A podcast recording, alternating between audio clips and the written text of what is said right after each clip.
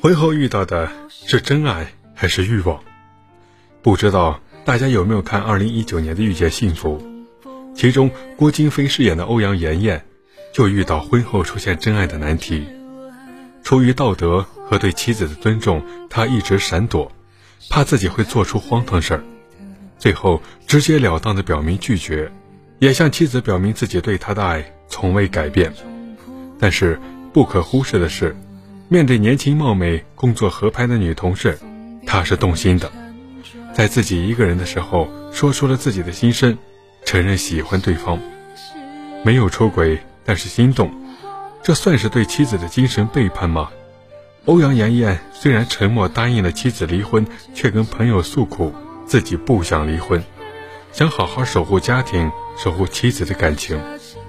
婚姻总是会出现各种各样的问题。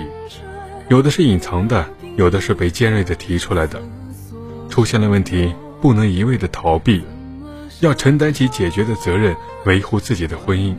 否则，日积月累的小问题也会变成不定时的炸弹。威廉贝内特说：“诱惑无处不在，欲望随时产生，但我们必须明白，世界不是以自己为中心的。因此，我们必须学会等待，学会控制自己的情感和行为。”面对诱惑时，往往都是道德遏制住了那些最原始的欲望。